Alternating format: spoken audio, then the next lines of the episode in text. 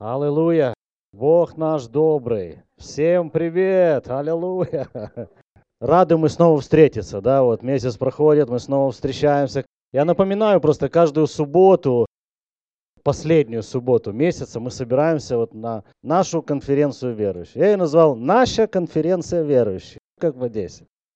Просто в, в свой график вкладывайте эту дату, вот знаете, вот каждый месяц фиксируйте. Это будет тот день, когда мы, сколько нас э, церквей собирается. Большое спасибо. Сегодня находимся в церкви Ковчег Спасения на поселке Котовского.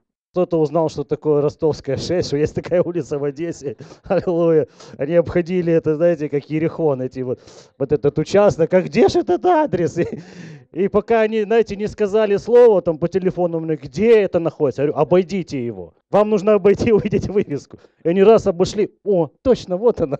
Так что, ну, вот вся Библия у нас как бы воплощается в жизнь, слово. Мы вот открыты к общению. Мы хотим создать вот эту... Это даже не было нигде написано, там, знаете, вот какой-то там, вот наша цель. А ну, как-то так происходит. Мы хотим этого общения, мы хотим друг друга напоминать, что сделал Христос, какая благодать излилась в нас. Мы свободный доступ к благодати Божией. Ею мы хвалимся друг перед другом. Yes. Перед всей духовным миром мы ею хвалимся. Мы послушай, вот здесь вот так вот, смотри, у нас победа такая. Это, это сильно. Давайте будем питаться Словом Божьим. Да, действительно, это правда. И это служение, то, что сейчас мы делаем, то есть мы увидели эту разницу, да, что нас на самом деле обогащает. Что нас на самом деле обогащает? Хочу задать вопрос. Писание говорит, обогащает что-то нас и печали не приносит. Аминь. Благословение. То, что мы получили во Христе, со Христом, мы получили благословение, печать эту качество на всю нашу жизнь. И это является источником, почему наша жизнь обеспечена, почему она со всех сторон окружена Божьей заботой, все Царство Божие работает в нас. Почему, почему, почему? Потому что во Христе Иисусе мы благословенные люди. Это то, что произвел Господь. Аллилуйя. Это то, что сделал Иисус на кресте. Взял проклятие, все причины, почему у нас что-либо когда-либо не получалось, а нам вместо этого дал благословение. И это то, почему. Поэтому нам легко давать. Конечно, не это является источником, почему я сегодня там кушаю, там одет хорошо и так далее. Бог мой источник, аллилуйя. Мне хочется поддерживать служение, где проповедуется об этом. Мне хочется инвестировать свои финансы в слово, которое дает эту жизнь, которое приводит к этой жизни. Аллилуйя. Я как дерево, не в смысле буратино, а в смысле я как дерево посаженное. Кто-то же посадил буратину, да? Посаженное при потоках вод. Аллилуйя. Это то, что делает откровение Божие, откровение Его Слова в мою жизнь. Вот это рема, то, о чем мы говорим.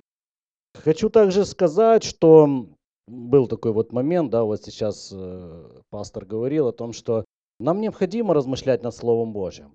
Я всегда говорю это, что вот, допустим, вот пастор Евгений, он говорит, что я пришел, мы сели у него на кухне два часа там или там больше там просидели, размышляя над одним и тем же, над одним и тем же. Я уверен, что мы придем к нему, опять затеем разговор на эту тему, и нам не надоест, потому что это жизнь для нас. Аллилуйя.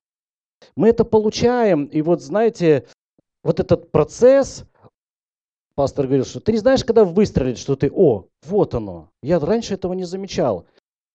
Я не понимал, как жить, да, вот благословение. Это же инструмент, которым мы вправе пользоваться для своей жизни. Праведность – это инструмент, который мы, если мы не разбираемся, благодать – это инструмент, который мы можем употребить для того, чтобы что-либо в своей жизни произвести.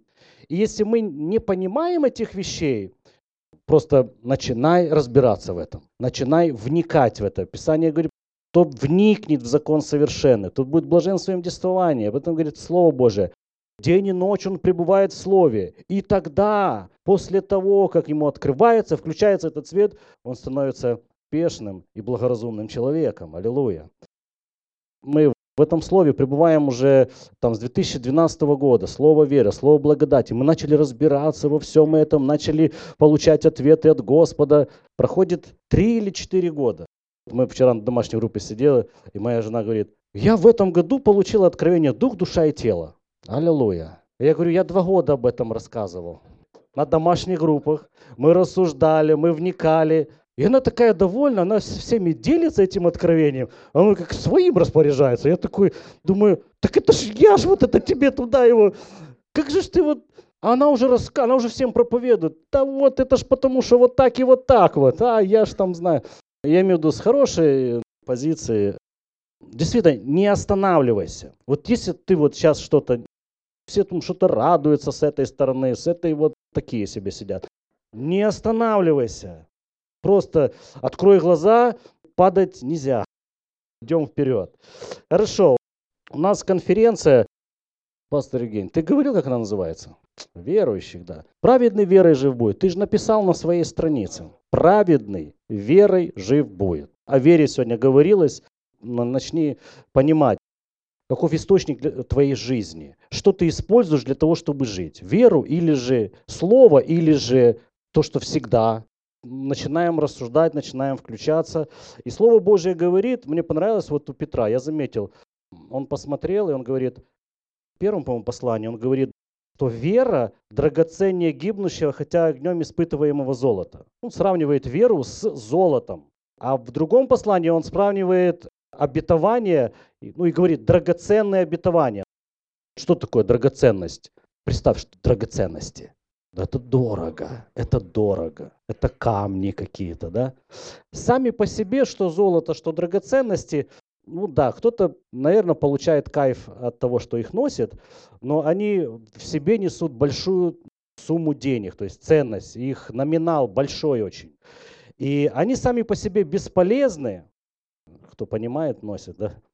Ценность их в том, что ты можешь купить за них, на что ты можешь их поменять что они принесут в твою жизнь. Вот, вот просто, вот то, что ты сможешь пощупать. То есть сами деньги, вот как мы говорили, да, пожертвования, это же просто бумажки. А ценность их состоит в том, что ты на них купишь. И вот то является уже ценностью. Ты с легкостью расстаешься ради, ну как, иногда не сильно с легкостью, но, но суть какова? Потому что тебе нужен вот этот продукт, ты берешь, начинаешь тратить. И поэтому нам необходимо увидеть это. Вера и, и обетование Божие, Слово Божие если они не обменены на товар, это просто только название. Они должны работать. Обетование и вера должны работать в твоей жизни и приносить реальный результат.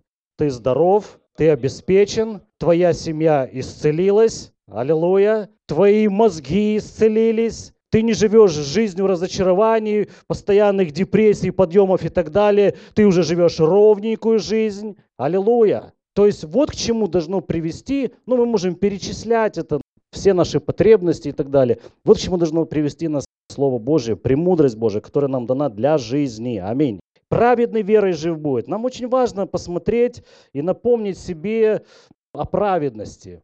Хочу, э, чтобы мы открыли, давайте э, римлянам шестую главу. Римлянам шестая глава. Кое-что мы себе напомним. Кто-то может не может во имя Иисуса Христа. Пусть откровение Слова Божьего, оно наполняет сердце каждого присутствующего здесь человека. Пусть это напоминание, оно утвердит каждого здесь присутствующего человека, чтобы смело жить перед Господом, чтобы быть на высоте. Это то, к чему призвал нас Господь.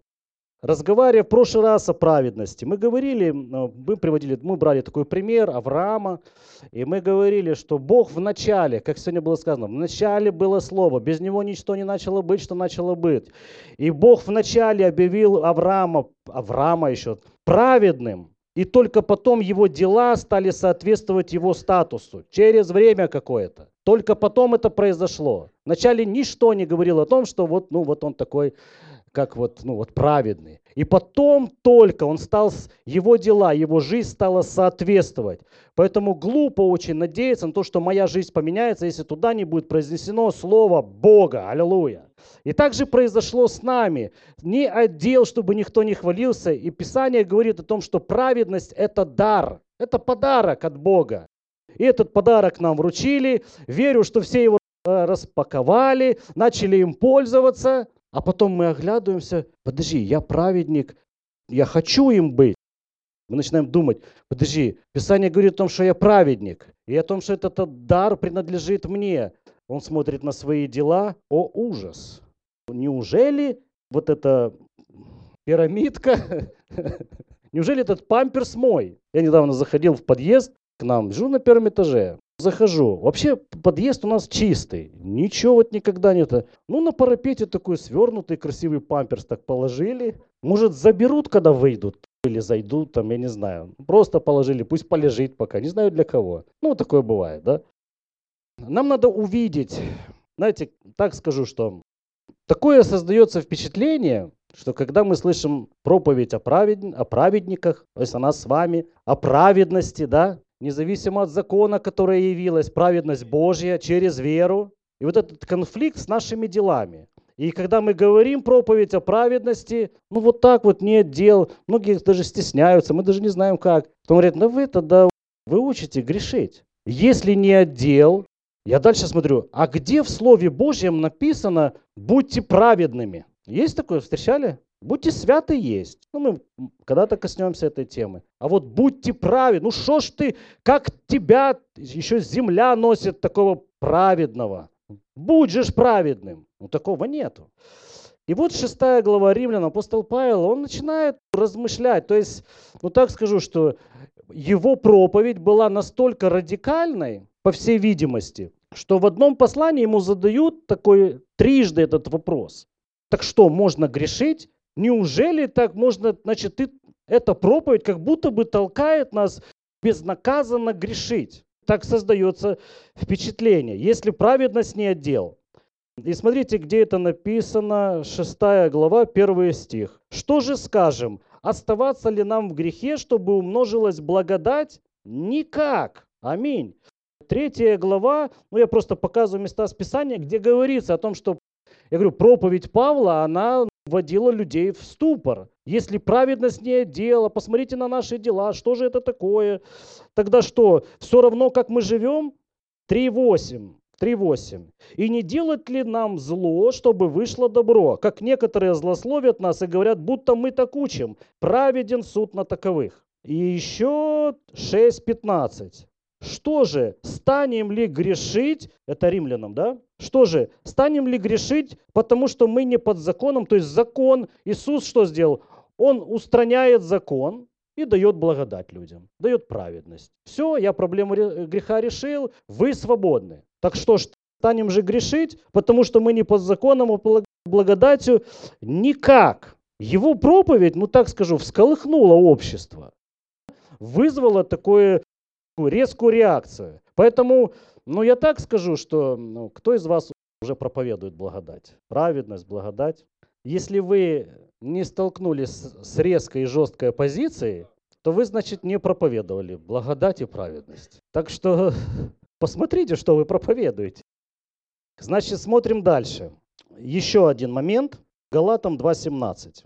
То есть, если мы говорим о том, что праведность не отдел, и теперь она вменяется нам просто по благодати через Иисуса Христа. И дела на это никак не влияют.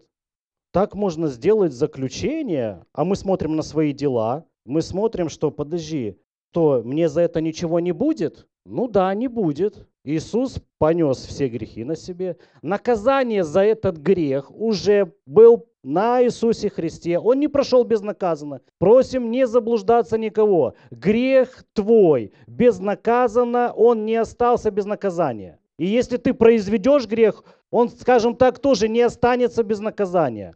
Гнев Божий излился на Иисуса, и поэтому ему пришлось так тяжко страдать. Потому за весь грех заплачена цена. Аллилуйя.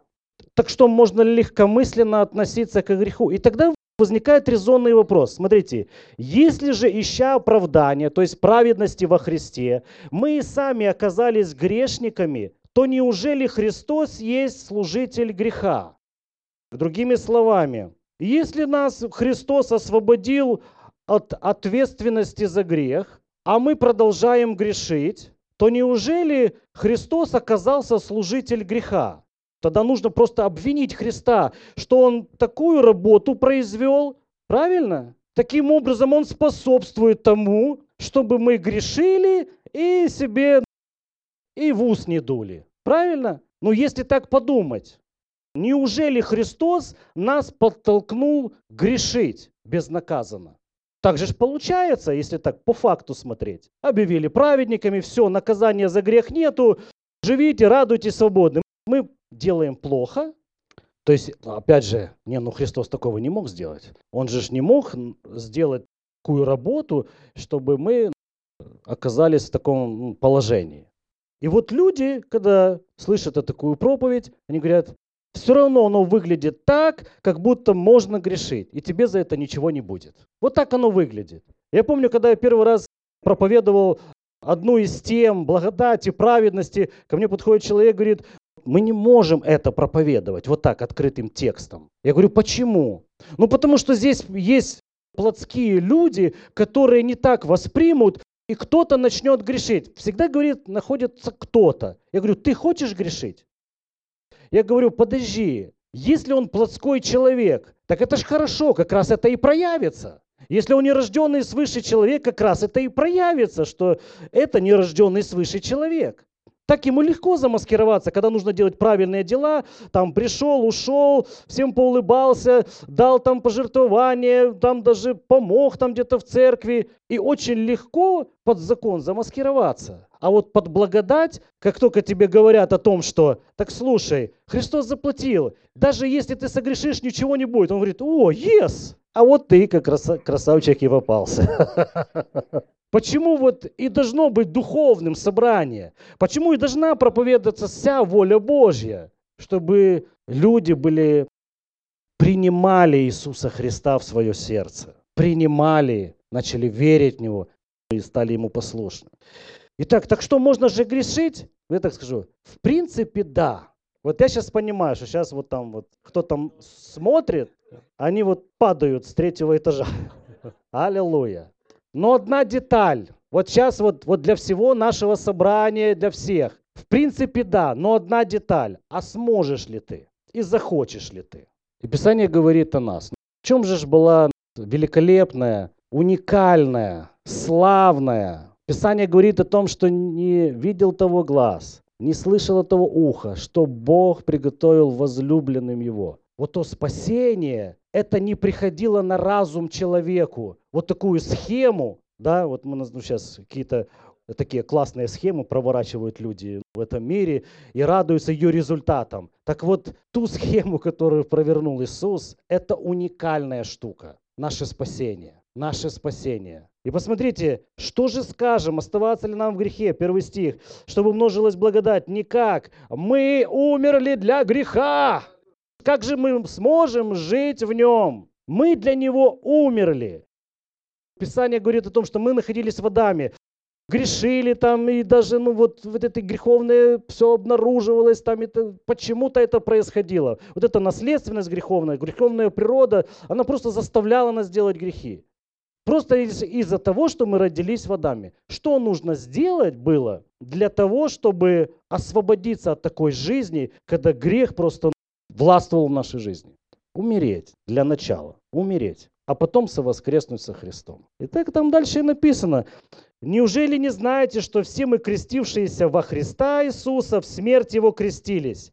Итак, мы погребли с Ним крещением в смерть. Это не о водном крещении говорится. Это говорится о смерти нас для греха мы погребли с Ним крещением в смерть, дабы как Христос воскрес из мертвых, слава Отца, так и нам ходить в обновленной жизни. Ибо если мы соединены с Ним подобием смерти Его, то должны быть соединены подобием воскресения.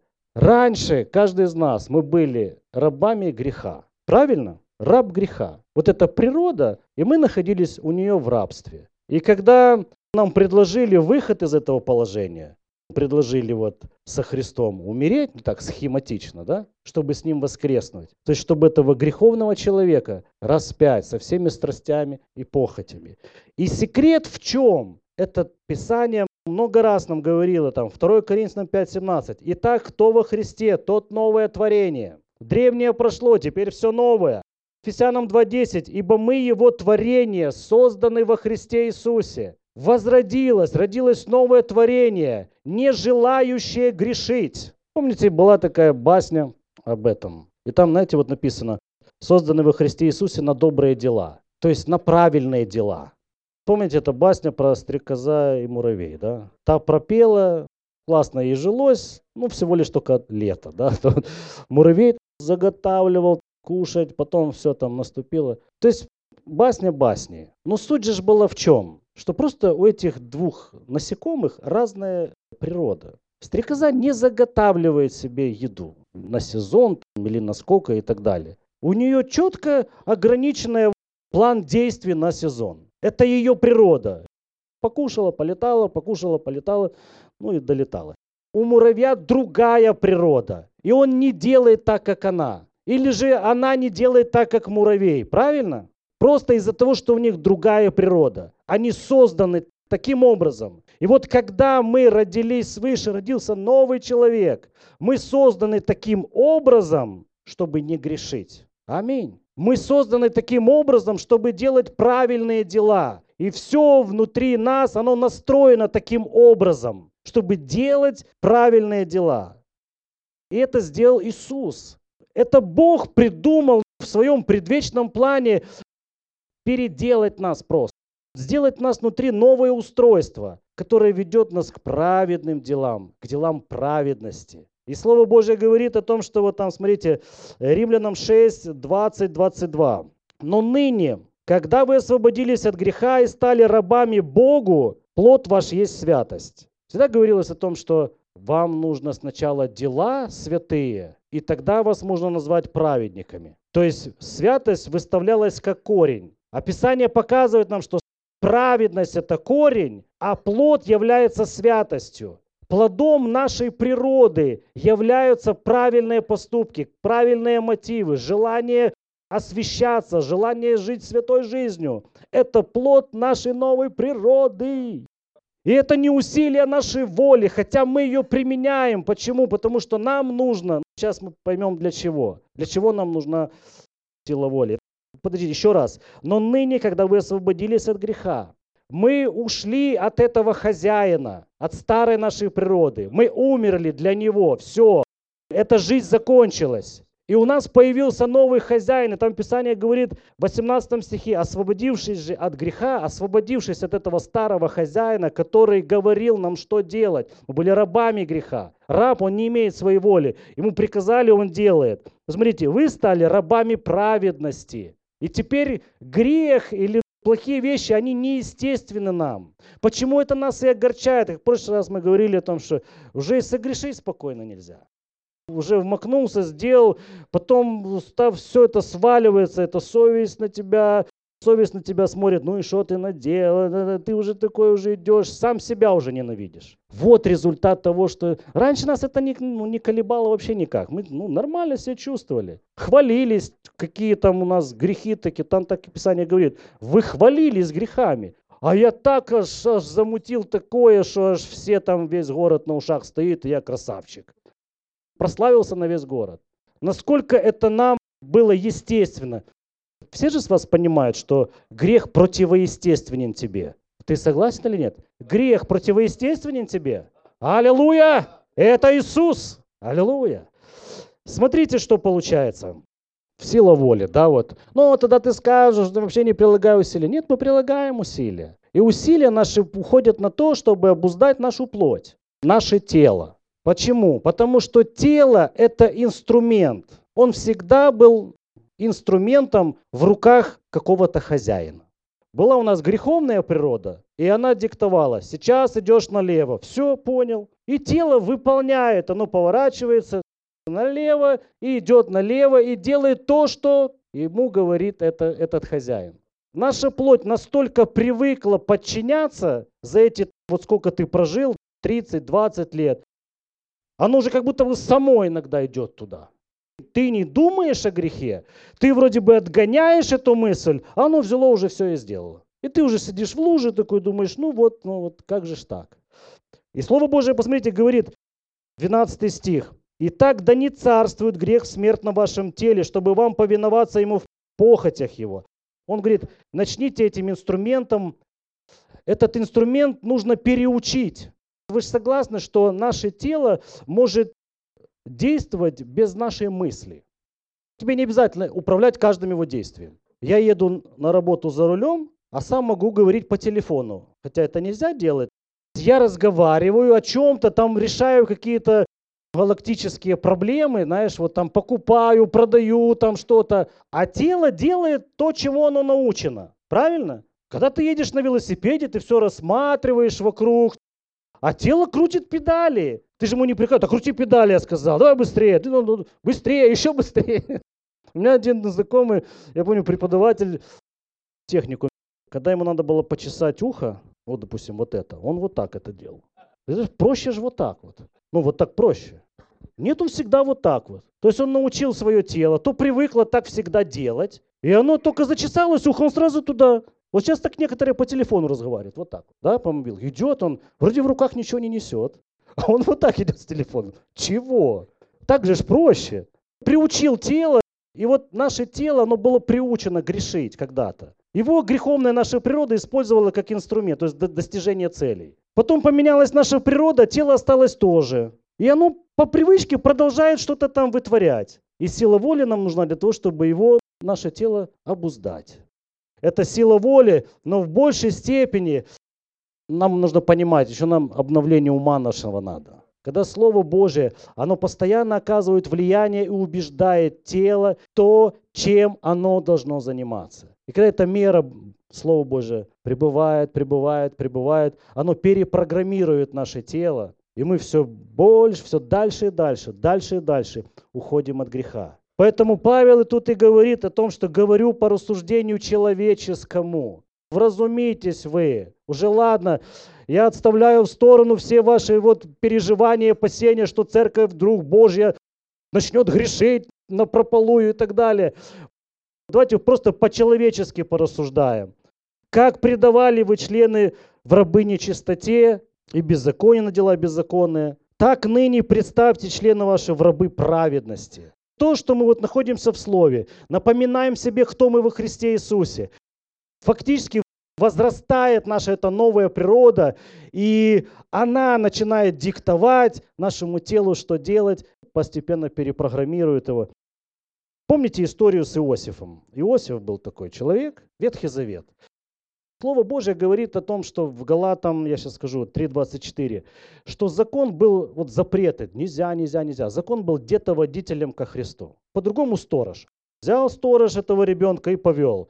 Ребенок такой идет, знаете, как дети, о, там, и давай бить по этой штуке во время собрания. Бах, бах, бах.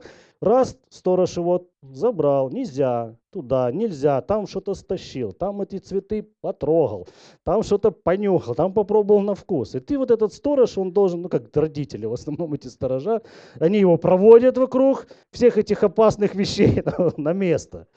То есть нужен сторож, правильно? Но придет время, когда или он всегда таком и останется? И в 20, и в 25, и в 40? Нет, он вырастет.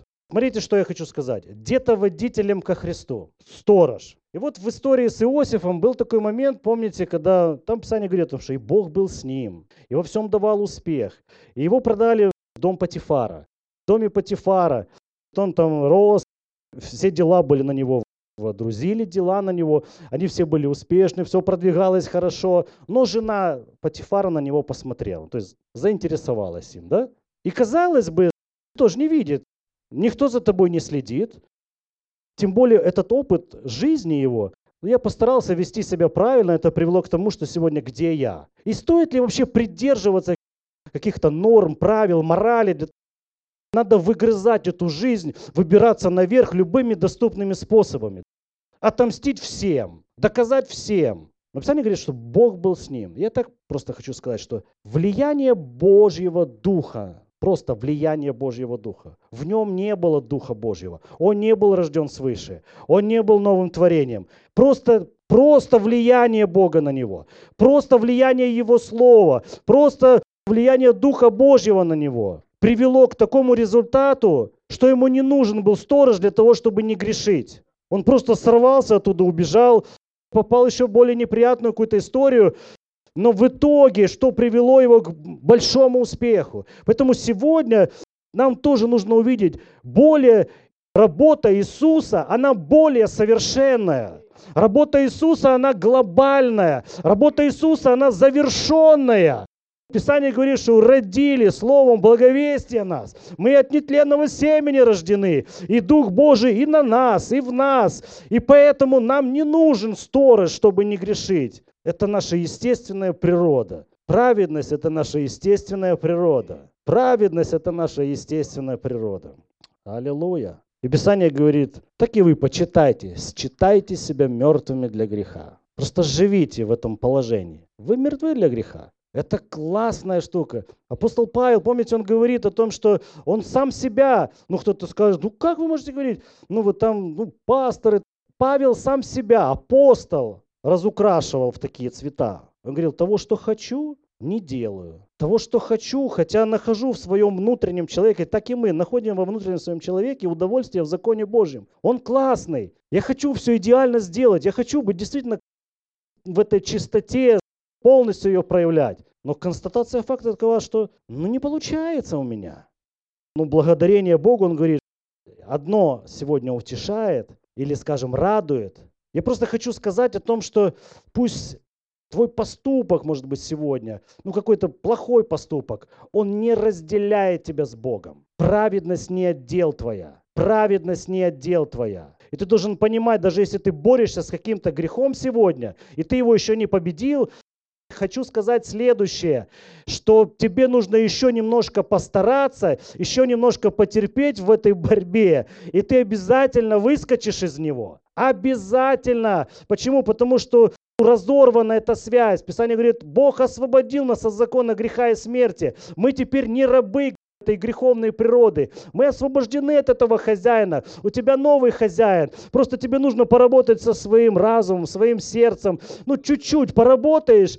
Не просто знай, что ты всегда принят Богом. Знай, что ты всегда возлюблен Богом. Знай, что ты всегда можешь приходить к престолу благодати, наоборот, не убегать из церкви, не прятаться от своих братьев и сестер, не искать какого-то убежища себе, думать, что тебя кто-то там чтобы меня не видели, я недостойный и так далее. Наоборот, ты в церкви, ты принятый, потому что праведность не отдел, а грех это ты обязательно выиграешь. Ты обязательно выиграешь эту схватку.